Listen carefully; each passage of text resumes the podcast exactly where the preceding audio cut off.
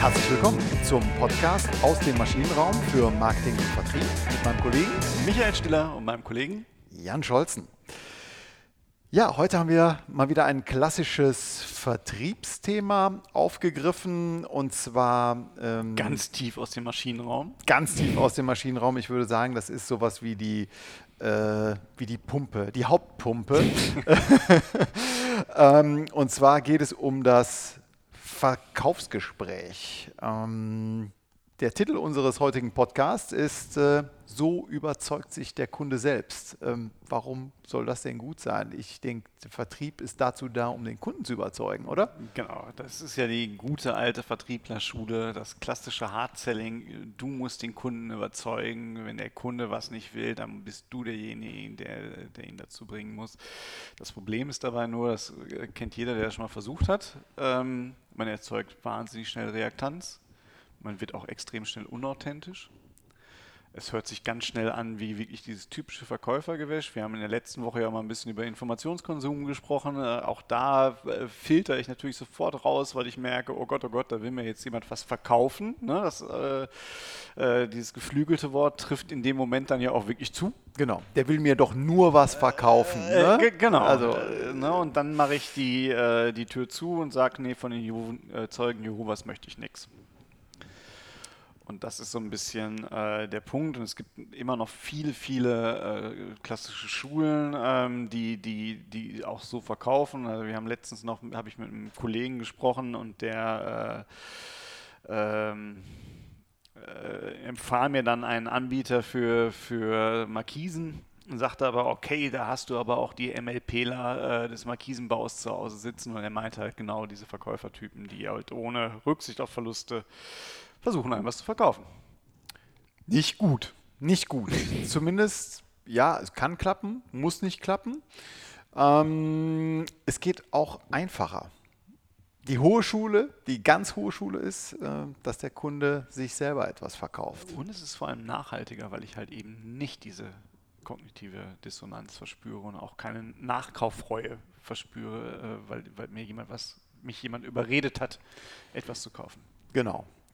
Ja, und da gibt es aus der wirtschaftspsychologischen Wunderkiste, gibt es da zwei sehr schöne Konzepte, die hierbei helfen können. Ähm, das eine ist die Konsistenz und das andere ist das Commitment. Fangen wir doch mal erstmal bei der Konsistenz an. Ähm, um mal ein bisschen einen kleinen Exkurs zu machen. Ähm, es ist ja bewährt und im Sinne von Komplexitätsreduktion, wir sind als, als Menschen eher gerne faul und äh, durchdenken die Dinge eher weniger gern, äh, sondern wir halten gerne an Dingen fest, die schon mal entschieden wurden, die wir selber schon mal ähm, so getroffen haben, die auch vielleicht andere getroffen haben.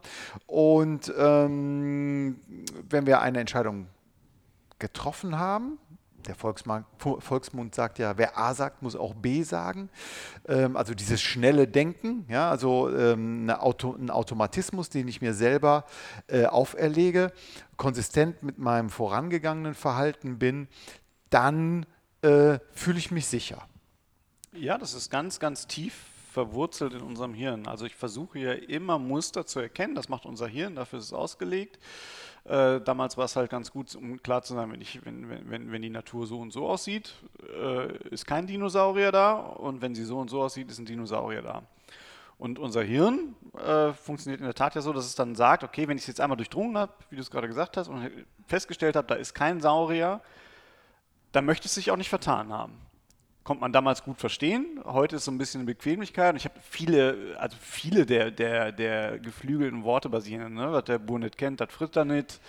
Ähm, viele von diesen Dingen, ich möchte nichts Neues haben, ich möchte nichts Unvorhersehbares haben, sondern deswegen, ich möchte einmal eine Entscheidung getroffen haben und dann bleibt es bitte so. Genau. Und ähm, alle Kräfte, die ich gegen so eine Konsistenz aufwenden muss, ähm, sind viel aufwendiger, ne? weil uns intrapsychische und interpersonelle Kräfte eben äh, dazu drängen, konsistent zu bleiben. Warum? Es hat sich bewährt. Ja, das, das geht so weit, dass selbst wenn ich weiß, ich habe eine Fehlentscheidung getroffen. Also wir, wir haben ja dieses Phänomen der Sunk-Cost, also die, die gesunkene Kosten, ne? Äh, die, ja, die verlorenen Kosten Ja. oder die, die versunkenen Kosten, wo ich weiß, ich habe durch eine Fehlentscheidung in etwas investiert, ähm, was, ähm, was wirklich komplett in die Hose gegangen ist, dann nehme ich sogar wieder Geld in die Hand, um, um diese, äh, diese Sunk-Kosten nochmal zu retten, also diese Fehlentscheidung doch versuche irgendwie wieder in eine gute Entscheidung zu, zu äh, wenden und verbrate da einfach noch mehr Geld dran, anstatt zu sagen, okay, es ist weg, ich habe mich falsch entschieden und jetzt geht's neu los. Genau.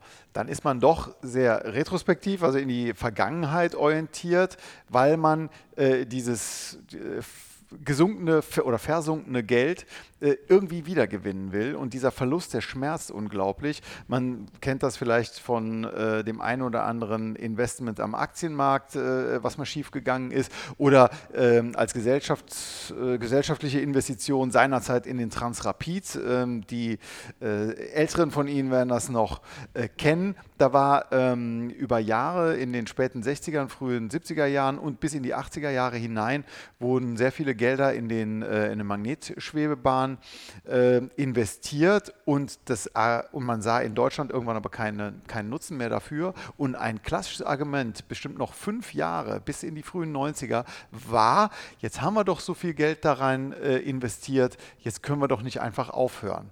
Das heißt aber, man hat nur in die Vergangenheit geschaut, man hat nicht nach vorne geschaut. Ähm, also ein komplett irrationales Verhalten, aber dieses irrationale Verhalten, dieses Konsistenzstreben, was uns Menschen äh, eigen ist, das können wir vertrieblich nutzen. Absolut. Weil wenn man, wir haben es gerade gehört, wenn man sich einmal entschieden hat und auch natürlich, wenn der Kunde sich einmal entschieden hat, dann bleibt er gerne bei seiner Entscheidung. Ganz genau. Ähm, vielleicht ähm, mal eine kleine, ähm, ähm, ein bisschen, bisschen äh, Salz hier in, in, in die Sendung zu bekommen, um ein bisschen Würze in die Diskussion zu bekommen. Was heißt das für unser Verkaufsgespräch? Also ein geschätzter ähm, äh, Kollege und Autor, ähm, Tim Taxis, der hat ähm, das ein oder andere ganz äh, interessante Buch geschrieben und der hat so eine schöne Jahrstrecke mal äh, für die Kaltakquise am Telefon ähm, aufgeschrieben und hier haben wir uns ein bisschen von inspirieren lassen.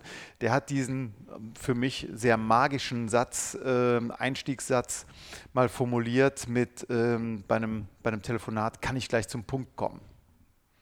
Genau, ja. Da sagt keiner Nein. Ne? Kann Ja. ich gleich zum Punkt kommen? Ja. Haben Sie kurz Zeit? Ja. Obwohl schon ein bisschen offener. Äh, ist Ihnen Energiesparen wichtig? Ja. Das heißt, ich habe schon zwei bis drei Ja's äh, und dann, um hier im Energiebeispiel zu bleiben, können Sie sich vorstellen, zu einem Energieversorger zu wechseln, der Ihnen zeigt, wie man Energie spart. Ja, also habe ich schon drei, vier Ja's. Und wenn ich jetzt aufgrund dieser Ja-Nein-Fragerei jetzt langsam mal in die Diskussion einsteige, ist es für den potenziellen Kunden deutlich schwieriger, ähm, äh, von dieser Ja-Strecke abzurücken, als wenn er direkt am Anfang gesagt hätte, nein, ich habe keine Zeit und kein Interesse. Ja, aber ich möchte an dieser Stelle, wir haben ja so ein bisschen, wir wollen ja in den Maschinenraum auch Tiefgang äh, reinbringen. Deswegen möchte ich das jetzt so ein bisschen davon trennen von dem äh, klassischen, weil ich glaube, äh, bei jedem zweiten ähm, Verkaufstraining wird genau das postuliert, diese Ja-Strecke. Fünfmal Ja führt mit einer hohen Wahrscheinlichkeit auch zum sechsten Mal Ja. Das ist aber, glaube ich, Quatsch, sondern die Frage ist ja, wie funktioniert das Ganze? Also wozu wird Ja gesagt? Ganz genau. Äh, heute regnet es, ja. Äh, ich brauche Luft zum Nein. Atmen, ja. Wollen Sie dieses Auto kaufen? Nein. Nein, genau. Nein, Äh, nein, also- nein, nein, es muss relevant, äh, äh, es muss natürlich relevant sein. Es muss Content haben, es muss zum, zur Problem, zum Problem des, des potenziellen Kunden natürlich passen. Es müssen vor allen Dingen Entscheidungen ja getroffen worden sein. Und das ist, glaube ich, der, der, der, der kritische Punkt, den, den wir gerade hier besprechen. Also ich will ja, kann ich gleich zum Punkt kommen? Ja, mein Gegenüber hat sich nun entschieden, ich gebe dem Verkäufer jetzt die Zeit, gleich zum Punkt zu kommen. Er hat sich da, also, um, um, da will er jetzt konsistent bleiben. Das ist der, dieser Effekt, den wir gerade haben. Also haben Sie kurz Zeit? Ja, das eine impliziert das andere, aber jetzt habe ich das nochmal bekräftigt. Ich habe wirklich die Zeit, um mein Gegenüber kurz zum Punkt kommen zu lassen.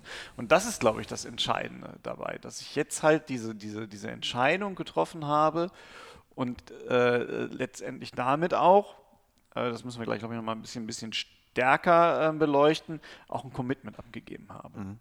Und wenn, wenn ich in diesem Flow bin, wenn ich in diese Konsistenz reinkomme, dann baue ich halt so eine Art Konsistenzverkettung auf.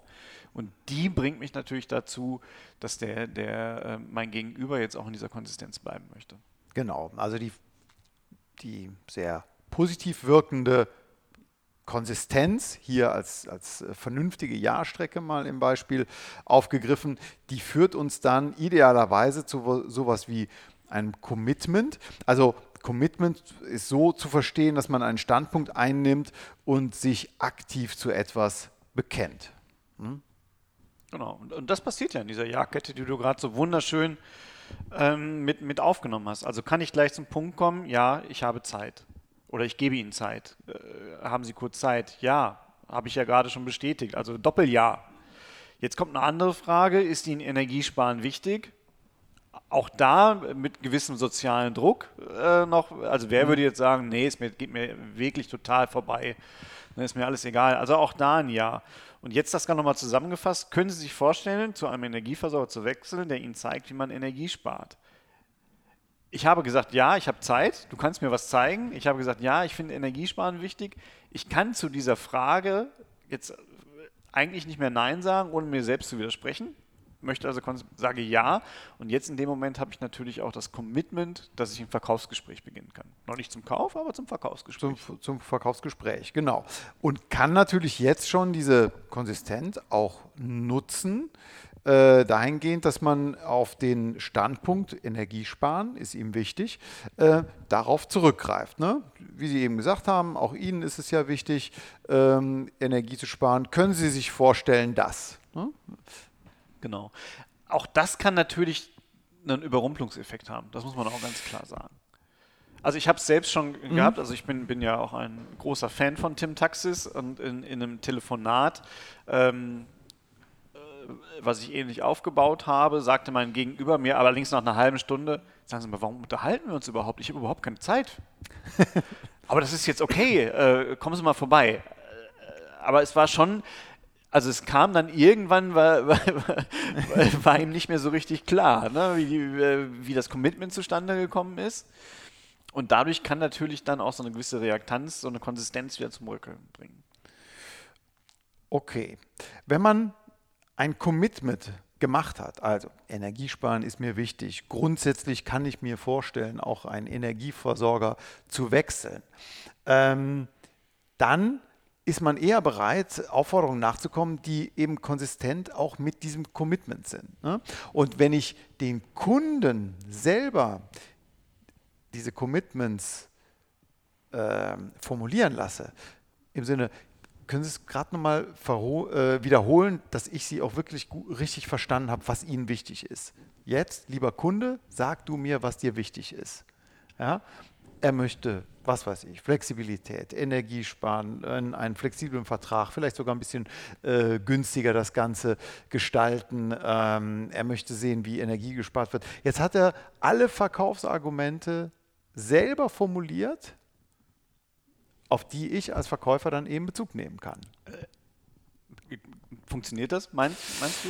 Es ist jetzt ein bisschen sehr holzschnittartig. es ist sehr holzschnittartig.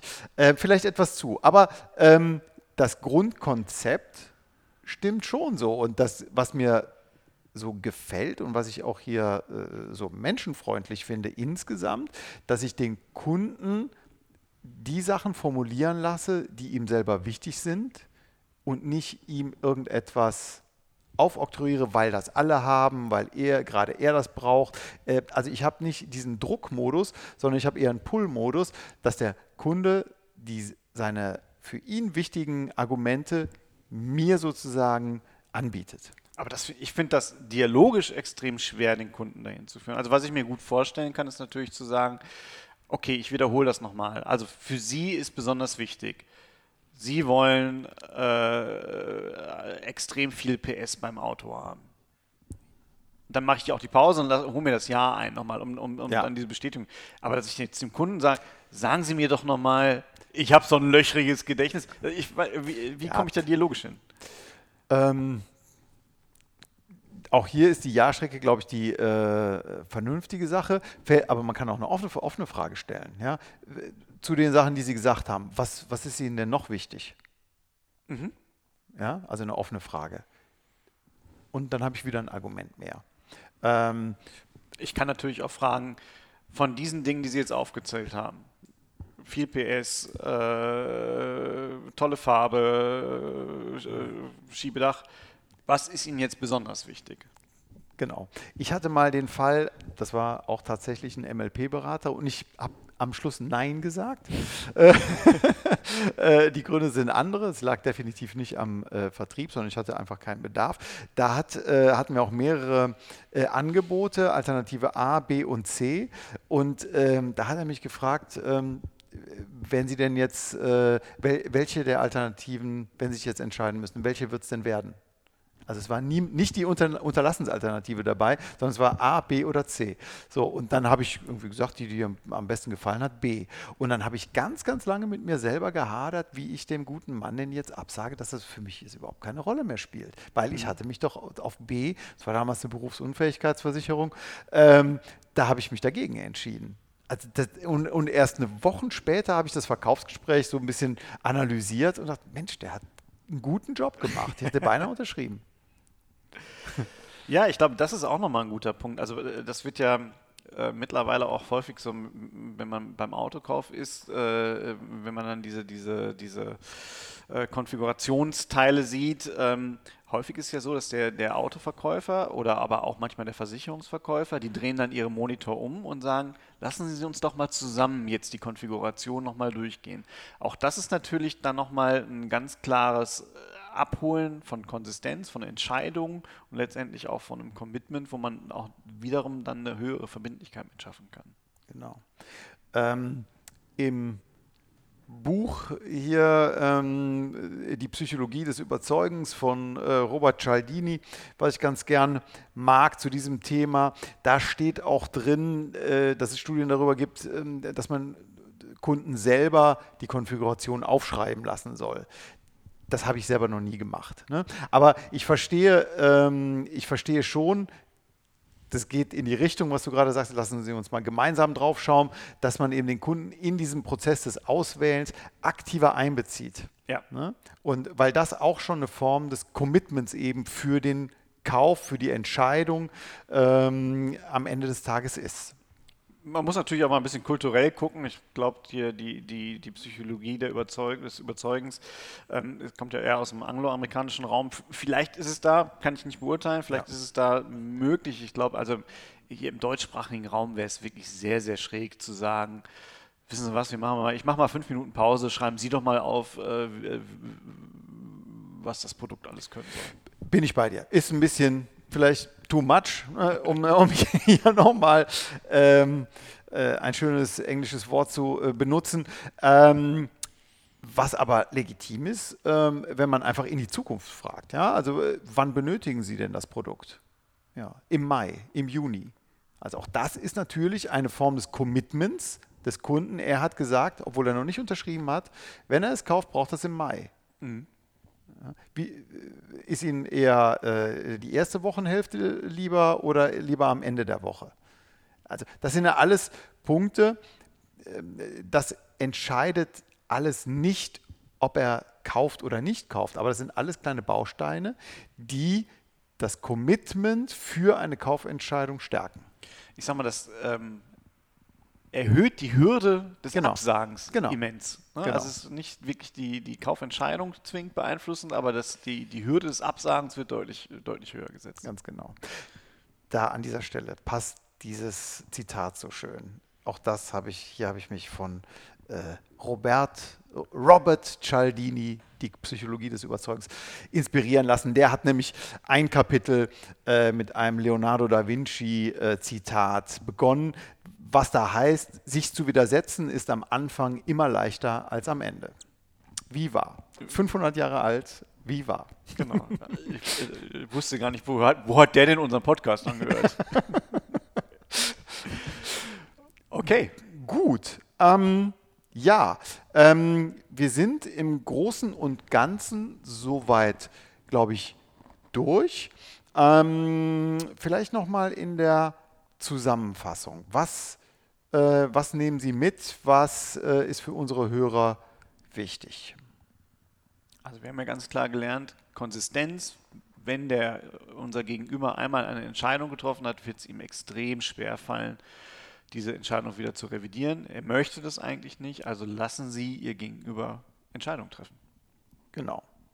Einmal getroffene Entscheidung, idealerweise gute, ja, ähm, ist besser als nein. Ähm, das ist klar. Wie schaffen wir dann so etwas wie ein Commitment vom Kunden zu erreichen? Grunde genommen haben wir ja gerade so eine, äh, wir erzeugen das Commitment, indem wir eine Entscheidungskaskade oder eine äh, Entscheidungssequenz aufbauen, die idealerweise dahin geht, dass er sich jetzt öffnen muss. Also wir haben diese, diese fünfmal Ja-Strecke, natürlich dann nur, wenn es sinnvolle Ja's auf sinnvolle Entscheidungen sind. Genau. Und ähm, wenn ich ihn noch, ihm noch dabei ihn noch dabei unterstütze, den alternativen Raum einzuschränken, also tendieren Sie eher zu Produkt A oder zu B, ähm, ja, dass ich Ihnen da so ein bisschen äh, böse wäre jetzt gesagt, gängele, aber doch den alternativen Raum einschränke und ihm sage, dass, dass ähm, diese Alternativen stehen dir zur Verfügung, dann hilft mir das eben, dieses Commitment zu unterstreichen. Gut, dann sind wir im Großen und Ganzen soweit durch. Genau. Und sagen viel Spaß beim nächsten Verkaufsgespräch. Genau, denn jetzt wissen Sie, wie sich der Kunde selbst überzeugt. In diesem Sinne, bis nächste Woche. Vielen Dank fürs Zuhören. Tschüss. Tschüss.